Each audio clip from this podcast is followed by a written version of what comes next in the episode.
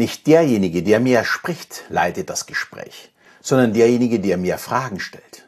Es geht heute um die Macht der Fragen, um wie du durch geschicktes Fragen kommunizieren kannst wie ein Boss.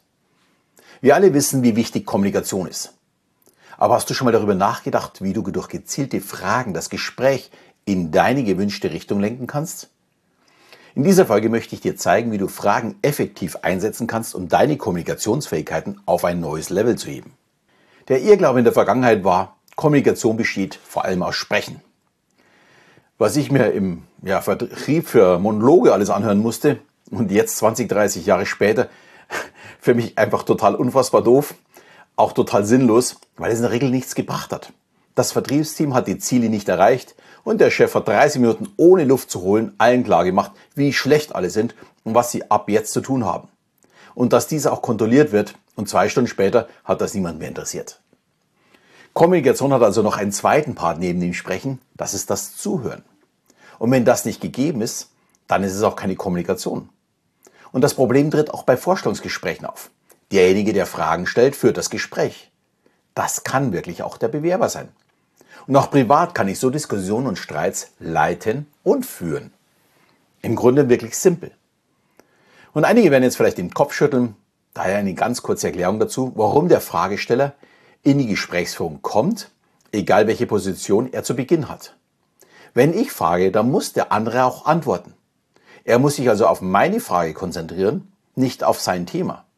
Ist er fertig mit der Antwort, kann ich tiefer gehen oder auch eine ganz andere Frage stellen. Ich hatte ja ausreichend Zeit, mir darüber Gedanken zu machen. Wichtig ist nur, ich muss offene Fragen stellen, weil ein einfaches Ja oder Nein schafft mir natürlich nicht genügend Zeit. Schauen wir mal auf den Vertrieb beim Kunden. Die meisten Vertriebler erklären, wie toll ihr Produkt, äh, ihre Produkte sind. Die Folge ist, die meisten Kunden nicken höflich und sagen dann, ja, überlege ich mir mal. In der Regel passiert nichts. Dagegen die erfolgreichen Vertriebler fragen den Kunden gezielt nach seinen Herausforderungen. Wenn sie dann eine Lösung am Ende haben, kann der Kunde ja gar nicht mehr Nein sagen. Schließlich hat er vorher lange und breit erklärt, wo sein Problem liegt. Und das gleiche auch beim Chef. Natürlich kann man seinen Mitarbeiter zur Schnecke machen, wenn er irgendetwas falsch gemacht hat. Aber macht das Sinn? Viel besser wäre doch zu fragen, warum das passiert ist und zu fragen, ob man sich auf ihn verlassen kann. Da muss der Mitarbeiter darüber nachdenken und sich damit beschäftigen und Lösungen finden, dass es nicht mehr vorkommt. Das kann man übrigens auch sehr, sehr gut für die Erziehung nutzen. Dein Kind kommt zu spät heim. Möglichkeit eins: es gibt eine Standpauke. Möglichkeit zwei: ich frage, kannst du dir vorstellen, was wir uns für Sorgen machen? Wir hatten Angst um dich. Was würdest du an unserer Stelle machen, damit das nicht mehr vorkommt? Das ist ein Killer. Das Kind muss sich jetzt selbst überlegen, wie es aus der Situation rauskommt. Es muss über das eigene Fehlverhalten nachdenken und einen bestmöglichen Ausweg für sich finden. Bei Möglichkeit 1 dagegen gibt es am Ende eine Entschuldigung, äh, kommt nicht wieder vor und 20 Minuten später ist alles wieder vergessen. Jetzt mal eine Frage, was ist besser?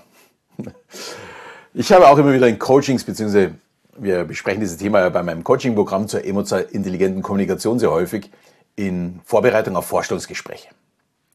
Ja, nachdem ich beide Seiten gut kenne, also als derjenige, der sich bewirbt, genauso wie derjenige, der auch einstellt, weiß ich auch, gute Bewerber sitzen nicht da wie die Maus vor der Schlange, sondern sie führen das Gespräch auf Augenhöhe. Oftmals höre ich, wie muss ich mich vorbereiten? Was kommen da für Fragen? Wie antworte ich am besten? Und so weiter. Meine Antwort ist als erstes immer, warum möchtest du den Job? Was möchtest du gerne tun? Was ist dir wichtig? Und noch vieles mehr. Und nach dem Smalltalk solltest du möglichst schnell selbst ins Fragen kommen. Das kann man auch wunderbar in eine Antwort einbauen. Wenn die Frage nach den Qualifikationen kommt, kann man dieses aufzählen, aber viel wichtiger am Ende noch fragen, äh, was denn mein genaues Aufgabenfeld ist oder ob ich da selbstständig arbeite, wie das Arbeitsumfeld ist und so weiter. Dann dreht sich das Vorstellungsgespräch und man übernimmt selbst die Kontrolle. Und das funktioniert auch bei Mitarbeitergesprächen. Was muss ich tun, damit ich eine Beförderung bekomme? Das ist viel besser als die Aussage, ich hätte gerne eine Beförderung. Oder auch, wir haben Sie meine Leistung aus dem Projekt XY gesehen. Da muss eine Antwort kommen. Und man ist ständig am Zug und der Chef kann nur reagieren. Ich rede mich dabei schon fast in Rage. Ich finde die Technik einfach grandios. Nur nutzt sie kaum einer. Und mir ist es wirklich ein Rätsel, warum. Aber ich hoffe, du hast verstanden, dass dies der richtige Weg ist. Und jetzt möchte ich natürlich noch einige wichtige Dinge betrachten, die dir helfen werden. Den ersten Punkt hatte ich vorher schon mal angesprochen. Es sind natürlich die offenen Fragen. Durch offene Fragen ermöglichst du deinem Gesprächspartner, sich ausführlich auszudrücken. und seine Gedanken und Gefühle zu teilen. Offene Fragen beginnen eben mit was, wie oder vielleicht warum und erfordern eine ausführliche Antwort. Sie eröffnen den Raum für einen tiefgründigen Dialog und zeigen dein Interesse an der Person und ihren Erfahrungen oder ihrem Wissen. Diese Fragestellung kann für den anderen tödlich sein und Kinder nutzen sie gerne, um einfach immer mehr zu erfahren. Einfach und gleichzeitig genial. Dann natürlich aktives Zuhören. Während du Fragen stellst, ist es wichtig, aktiv zuzuhören. Gib deinem Gesprächspartner deine volle Aufmerksamkeit und sei präsent im Moment. Dies zeigt Respekt und Wertschätzung und ermöglicht es dir, auf die Antworten zu reagieren. Du hast nämlich Zeit, dir Gedanken zu machen, wie die nächste Frage lautet. Und das ist auch der nächste Punkt. Nachhaken. Manchmal reicht es nicht aus, nur eine Frage zu stellen. Durch Nachfragen kannst du tiefer in ein Thema eintauchen und mehr Informationen erhalten. Stelle Verständnisfragen oder bitte um Beispiele, um ein umfassenderes Bild zu bekommen. Emotionale Intelligenz zeigen. Verwende Fragen, um dein Verständnis für die Gefühle und Perspektiven deines Gesprächspartners zu zeigen. Frage nach seinen Sorgen, seinen Herausforderungen oder vielleicht auch seinen Zielen. Die schafft eine Verbindung und fördert eine offene und vertrauensvolle Atmosphäre.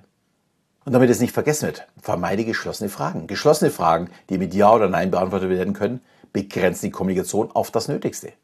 Es ist besser zu fragen, kannst du mir nochmal sagen, wie du meine Erklärung verstanden hast? Dann weiß ich, dass es angekommen ist, als zu fragen, hast du es verstanden? Und ich denke, der Nebel lichtet sich langsam und es sollte klarer werden. Wenn du geschickte Fragen stellst, kannst du das Gespräch lenken und Informationen erhalten, die dir helfen, effektiver zu kommunizieren. Du kannst auch tiefergehende Beziehungen zu anderen aufbauen, indem du ihnen die Möglichkeit gibst, sich selbst wirklich äh, ja, richtig intensiv auszudrücken. Der Chef beim Einstellungsgespräch wird begeistert sein, wenn du dich mehr für das Unternehmen interessierst als für deine Selbstdarstellung. Und zum Ende möchtest du vielleicht noch wissen, wie du deine Fragestellungsfähigkeiten verbessern kannst. Bevor ich zu den Tipps komme, möchte ich noch mein kostenloses Seminar Die Geheimnisse eines Mentalisten aufmerksam machen. Da erzähle ich, wie ich emotional intelligente Kommunikation lebe in meinem Leben und vor allem, wie ich davon in meinem Leben auch profitiert habe. Wer dann sagt, klingt interessant, dem für, mit dem führe ich einen Zoom-Call und wir sprechen über deine Ziele und ob ich helfen kann, dass du diese dir auch selbst erfüllen kannst. Dann noch zu den Tipps. Übe bewusstes Fragen. Nimm dir Zeit, um dir bewusst zu werden, welche Fragen du normalerweise stellst. Frag dich selbst, ob du mir offene Fragen stellen könntest, um tiefere Gespräche zu ermöglichen. Dann achte auf deine Körpersprache. Zeige durch deine Körpersprache, dass du interessiert bist und dein Gegenüber ermutigen möchtest, mehr zu erzählen. Nicken, Augenkontakt, aufmerksames Zuhören, den Körper natürlich hindrehen. Das signalisiert alles, dass du wirklich an den Antworten interessiert bist. Dann lerne von anderen. Beobachte Menschen, die die Kunst des Fragestellens beherrschen. Achte darauf, wie sie Fragen formulieren und wie sie auf die Antworten reagieren. Du kannst unheimlich viel von ihnen lernen und ihre Techniken in deinen eigenen Kommunikationsstil integrieren. Dann übe aktives Zuhören. Aktives Zuhören ist eng mit, der, mit dem Fragestellen verbunden. Gib deinem Gesprächspartner die volle Aufmerksamkeit, unterbrich nicht und zeige echtes Interesse an dem, was er dir sagt. Das ermöglicht es dir, weitere Fragen zu stellen und das Gespräch voranzubringen. Und dann natürlich am Ende, sei geduldig. Manchmal erfordert es Geduld, die richtigen Fragen zu stellen. Lass deinem Gesprächspartner Zeit, um zu überlegen und zu antworten. Dränge ihn nicht. Erlaube ihm in seinem eigenen Tempo zu sprechen. Um wie ein Boss zu kommunizieren, musst du dir natürlich auch etwas tun. Aber ganz sicher nicht wie ein Boss aussehen. Viel wichtiger ist es, die dünnen Fäden in der Kommunikation in der Hand zu haben. Dann agiert dein Umfeld genau so, wie du es möchtest.